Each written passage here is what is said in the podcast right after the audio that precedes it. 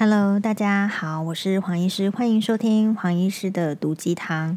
那我们今天呢有一个 Happy Sat，哎，今天是什么 Thursday？Happy Thursday night 呀，快乐的星期四晚上。呃，理由是去参加了一个这个以哇哇哇节目这个认识的这个朋友们的一个算是呃 Pre Christmas 的聚餐。呃，在那个就是我们哇哇哇的节目里面呢，常常会看到一位诶，这个餐酒馆的老板林宏伟啊，然后他是这个，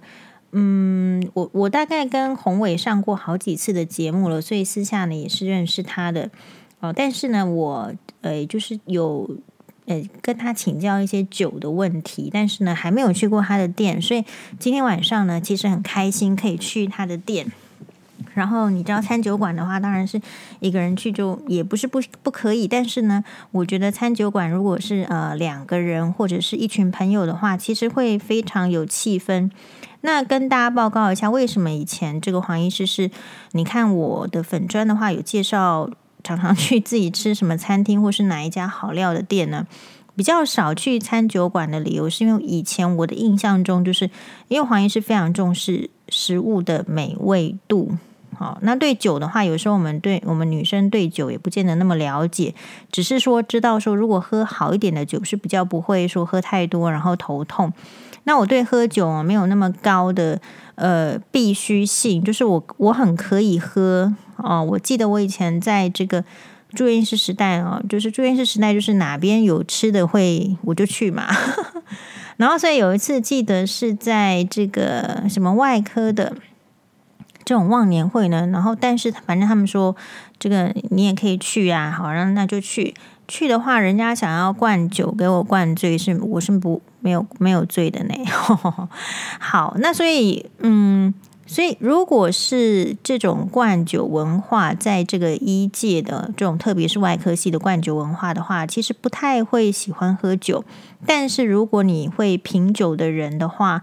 那种餐酒馆 bistro 就是一个蛮好的选择，好，所以以前是因为没有特别那么爱喝酒，必要喝酒，然后而且又重视食物，老是觉得说那个餐酒馆里面的食物可能不不见得达到我的美味标准嘛，那我为什么要花时间花钱去一个达不到我标准的地方浪费时间呢？哦，但是今天呢，我觉得非常的开心，就是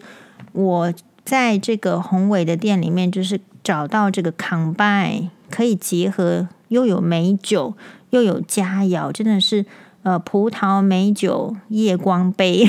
这样子的环境的地方。这是在什么地方呢？宏伟的店叫做 AJ's Wine and Bistro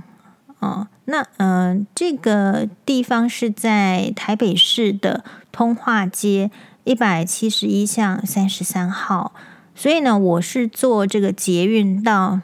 这个淡水线的信义安和站，然后呢就走这个通安街，然后再转角到左转到这个通化街。哦，所以你你看呃，经过一个这个停车场之后呢，再往前直走到一个什么什么月梅汤包还是什么汤包的正对面，就就是宏伟的店啊。那宏伟的店呢，它的呃店铺的这个走的这个气氛，我觉得装潢上就是一个很。很让人家 relax 的地方，诶，我觉得最特别的是，当然你看哈，就是我们称赞了这个酒，跟称赞了这个食物之外，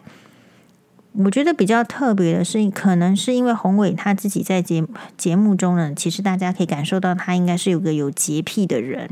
所以他的这个餐厅环境，我觉得有比一般的，就是说同样规模，还有就是同样大小的这种。平数的这个餐厅呢，我觉得它的精致度还有它的干净度，哎，我还蛮敬佩的。就是特别是那个厕所空间，那个厕所我觉得蛮大的。我就是我评评鉴一个餐厅的话，主要是食物，但是呢，整洁干净度，因为整洁干净就是在这种餐饮业是非常重要的，否则你就会落赛啊，你就会觉得吃的不安心啊，脏脏的。好，那我就发现呢，他的这个，诶，这个厕所呢，真的是也很这个，诶，很大，然后很干净，然后他的这个厕所里面备品竟然有 Jo Malone 的这个，就是英国的这个很著名的香氛品牌的扩香。哇哦，这是我第一次在餐厅的厕所里面发现 Jo Malone 的这个扩香。那刚好就是说，因为我之前没有去过这个宏伟的店，那因为今天呢，其实是就是有点算是 Pre Christmas，所以我想说啊，去宏伟的店，然后呢，之前也有拜托他帮忙买酒，然后呢又上节目这么一起啊多这么多次，所以我就想说，哎，我去之前的话，可能还是呃去买一个这个 Pre Christmas 的，就是 Christmas gift，就是。圣诞礼物啊！诶，黄医师为什么最最近比较常讲英文？是因为我的小孩开始在学英文，哦，所以我也变得比较常讲英文起来喽。哈，这人都是这样。那我就去一零一的啊这个 shopping mall 里面的 Jo Malone 要买一个，想说去挑一个东小东西，然后当做是圣诞节礼物送给宏伟好了。哎，托宏伟的福，你看，要不是想要送他，如果我今天也不会去一零一的 Jo Malone 嘛。那我去到了这个一零一的 Jo Malone 的时的时候，哎，这个店里面呢，刚好就只有两个客人，但是我正在就选选定好，等他要包装的时候呢，就走进来一个很漂亮的 fashion 的这个 lady 跟她的这个女儿。那我后来，我虽然说这两个人当然都是戴着口罩，我一眼就可以认出他们呢，就是经常会上这个社交版面的非常非常有名的社交名媛跟他的女儿。好，那我们都知道说他的这个女儿是念就是那种呃非常昂贵的，对我们这个市井小民来讲是非常昂贵的私立学校。然后呢，呃。这个这个这个 lady，这个这个名媛呢，她比我，因为我是第一次看她，虽然有在报章杂志上看过她的一些访问啦，包括时尚的啦，包括婚姻的访问，但是我是第一次看到她本人。我以为她是蛮娇小的，可是其实她呃整体的看起来其实呃非常高，我觉得至少有一百七十公分。然后呢，她带着这个女儿。女儿的打扮呢，就是很公主的样子，非常的 princess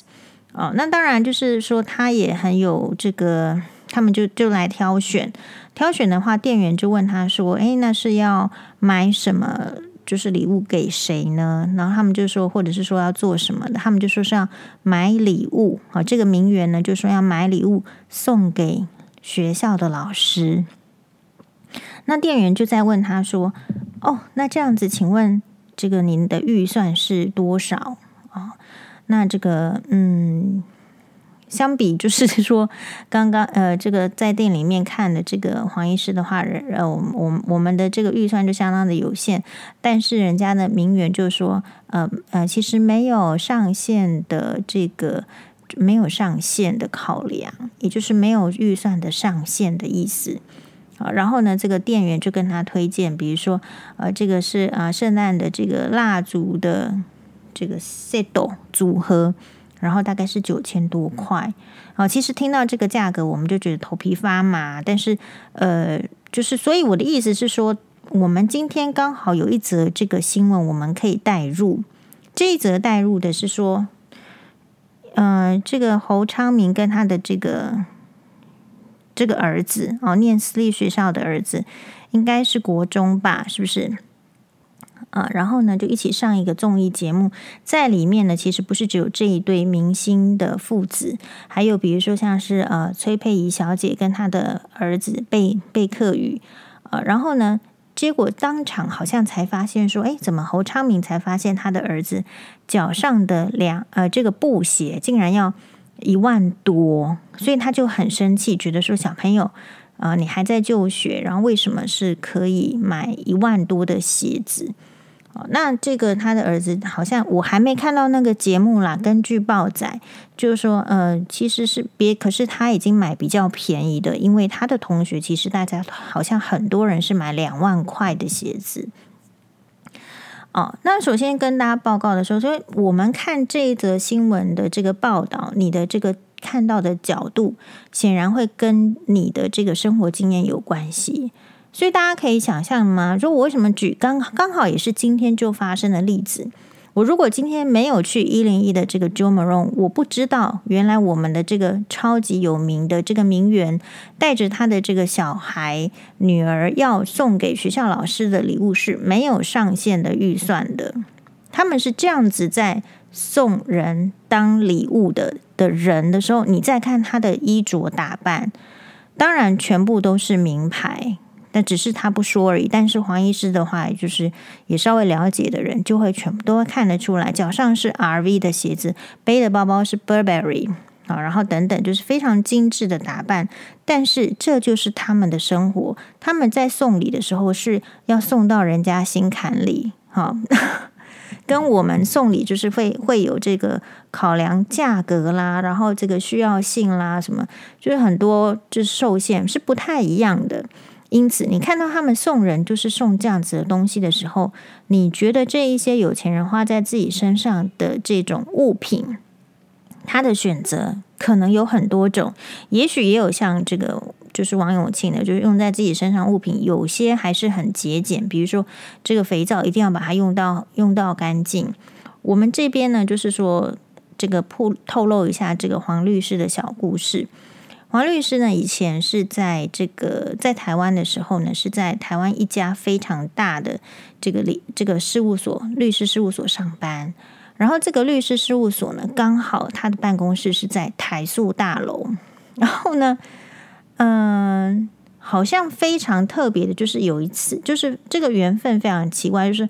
呃，黄律师他第一次去应征这么大，就是台湾这么大的这个前大的前。的这种律师事务所的时候，他自己是想说，因为黄律师，我看他也都是蛮谦虚的，还是说我们本来就比较弱，就很谦虚想说啊，这么大律师所事务所，虽然他也是台大法律系毕业的，但是加减加减这个应征，也不晓得人家是不是会会录取他。然后在这种大型律师事务所应征的时候，人家是应应征的时候是面试是用英文的。好，然后就去面试。那面试的中间呢，空档，他就说他要去上厕所，然后所以他就去上厕所了。没想到黄律师呢，当年哦，这个才这个大学毕业哦，考上律师执照，诶，他就在厕要去上这个，只是在这个事务所面试的时候呢，诶，要去上厕所，竟然在厕所那边遇到谁？Yes，大家想到了吗？是的，黄律师就遇到了。王永庆先生本人，好，呃，所以，呃，这样说起来的话，就是说，哎，我们呢也觉得很很特别啊。那特别在哪里？特别是，哎，为什么会在厕所遇到王永庆先生本人？因因为王永庆先生本人他自己没有带任何的随扈，就自己就去上厕所了。然后黄律师也觉得说，哇，这个原来他的这种。呃，生活是很朴实的，他旁边没有带这个随扈嘛，对不对？是超级有钱人呢。呃，那这个当时也就是觉得印象很深刻，然后呢就想说啊，今天运气不错，哎，果不其然，是当天的面试的这个状况，其实还结果蛮好的，后来就被录取。好，所以回过头来讲到这样的意思是说，嗯、其实有钱。没钱可能不见得就是说生活的模式一定是怎么样，但是恐怕身为家长的人都有他心目中的期望的方式。那比如说我，我觉得什么样子的人会送小朋友去念私立学校呢？第一个真的是家里有钱的人，家里有钱之外呢，第二个可能是不信任这个我们台湾的这个教育系统的人。啊，就是对公立学校教育系统没有信心，就觉得说，那我还是去给这个私立学校上课好了。第三个是他觉得没有办法兼顾这个课后教育的人，因为我们知道公立学校的这个放学的时间，很多人是还没有下班的。那如果说他并不是说，呃，刚好有一些后续的这个亲人的正帮忙接送支援的话，其实如果在这个他们有计算过。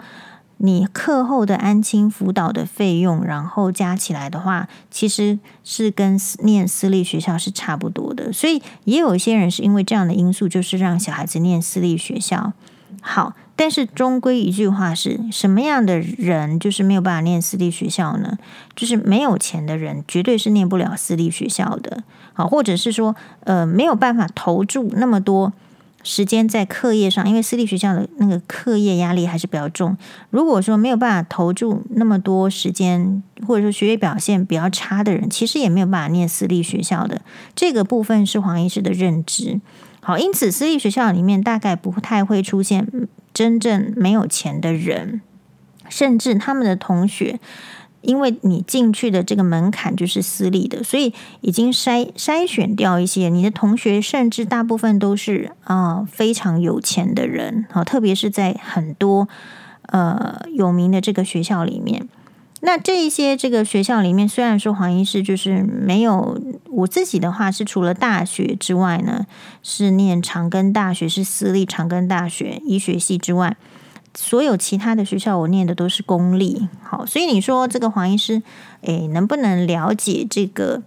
这个私立学校呢？我想也不能全面了解，只是我觉得，其实我们都可以耳语都会听到一些故事，就是其实学学生呢，因为他的年龄还没有足够成熟，然后青少年时期又是特别在意同侪的眼光的年纪。所以，假设说这个班级的风气是要送老师礼物，或者是说啊，同学之间生日的时候就要轮流举行生日 party，啊，那或者是说大家同学之间会要比车子、比鞋子、比行头的时候，嗯，我想就像我们今天的这个题目的主题，就是你你去摸摸茶，你说叫人家不要摸哦，或者说你就是把小孩子。丢到这个私立学校的环境里面，大家都在比，然后你叫他不要比，这跟你把这个一个男人丢到这个，比如说莺莺燕燕的这个五八大场合里面，叫他去当和尚，这不是一样的道理吗？这是一件什么事情？不是不能的事情，但是它是一件很难的事情。也就是说，在这如果家长要在这方面做到，你又要去，你为什么会去私立学校？我想某一个程度。上来讲，还是有很多家长是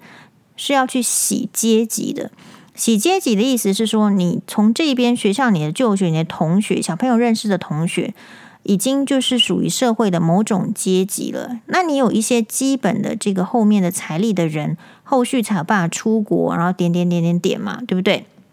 所以他某一个部分是在为小孩子洗阶级的。就像我的这个大学同学跟我讲的，就是他他说。这个他发现呢，即呃，医生跟医生之间的这个小朋友也常常会举办，就是大家同学会就会带小孩子去，然后他的医生的下一代小朋友又又又彼此又认识哦，所以其实呃，只是说看，假设我们一般的这个民众，我们像黄医师不是很会 social 的人。不太会去经营这个人，就说人际关系。我我自己是走另外一条路线，因为我觉得人际关系的经营是这样子：如果你不够强，你永远不要谈人际关系，因为这个社会就是没有那么多锦上添花的人。啊，不对不起，没有那么多这个雪中送炭的人，大部分都是锦上添花的人。所以，如果你真的喜欢花团锦簇，那你就让自己变得更好。那你就要知道说，当你变得更好的时候，一一团花、两团花、三团花久了，你其实也不太在意那个花嘛。你看到那些所谓在顶端的明星，他还会在在意，还会呃觉得很开心，别人献花给他吗？我们看应该是只有邓丽君吧。如果有人献花给他，他一定会拿在这个手边，麦克风的手边，一起拿着一起唱。所以其实呃，就是你很难去要求，就是小孩子在那个环境里面，还要按照你的价值观来做。因为所谓的教育，就是包括家庭的教育跟学校的教育。那么今天他进入到私立学校。我个人认为，他一定就会受到同侪的影响、社会风气的影响。比如说，如果这个学校里面私立学校，假设就是要有一个风气，说要每一个家长要出多少钱，要送老师什么过年的礼物，或者是名牌包包，你可以说你不出吗？但是问题来了，如果说像是侯昌明大哥这样子，他是以节俭出身的话，节俭闻名，然后节俭致富，节俭然后投资致富的话，那么你觉得他这么节俭，他一根牙线都要用两次的人，你觉得他会去接受他这么节省的钱，然后随随便便也不是随便了，为了小孩，然后在那个环境就把钱捐出去给老师买包包吗？我在猜他可能会，但是他就没办法接受说差不多的钱用在自己的小孩子身上，让小孩子选择所谓的比较高档的名牌的鞋子。那这边的话，就是在提到就是哦。所谓的这个名牌这个东西啦，诶，我个人觉得就是呃，大家大家要去看所谓名牌的话，如果是我的定义，就是他应该是累积他在这个品牌的这个做的东西，比如说鞋子啦、衣服啦、包包，他有非常长久的经验的累积，所以他越做越好。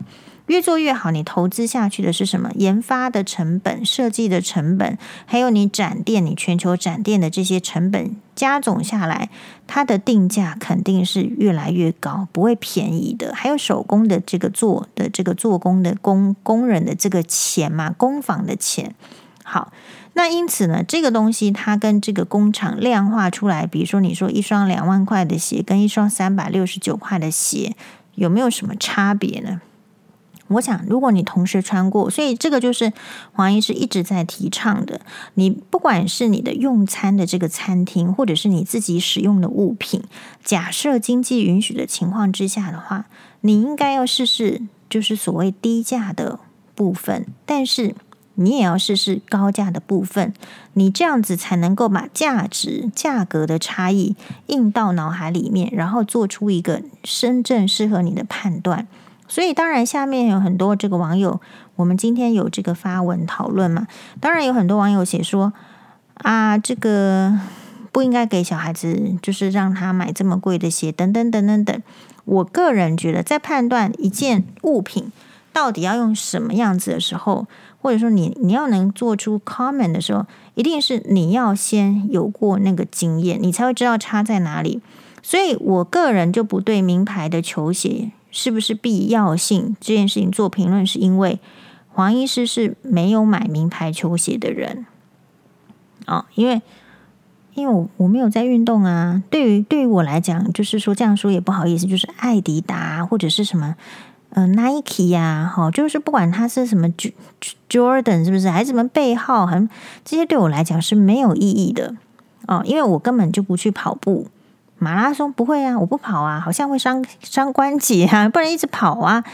啊，那所以对我来讲，我的需求我会穿球鞋的，或者是比较休闲的鞋子的需求，只有我在健身房的时候会穿，其他时间我都不会穿球鞋的。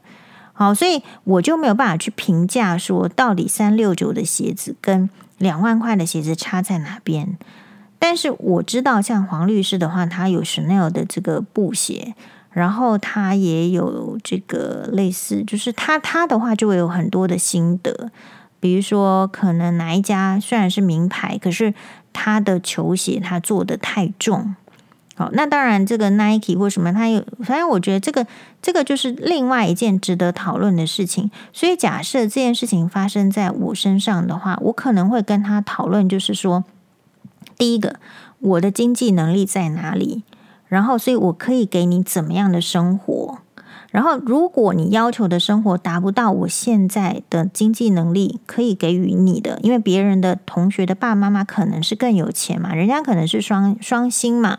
那我们是单亲，那我就会跟你讲得很清楚，就是说我这个部分是没有办法提供到那么多，但是你可以看看我其他部分，其实也是很关爱你的。然后也是可以陪伴，然后给给你指导功课，然后一起度过难关。但是在物质的话，我有一个标准在，而且我其实也已经是在我的能力范围的高标准了。那如果你觉得同学很好，我觉得你可以羡慕，你也可以欣赏。那你可以规划说你自己要怎么有能力达到去买这件东西的那一天。比如说，你可能短期你要你要存钱。长期你需要有一个高薪的工作，我大概会这样子教导我的小孩。是，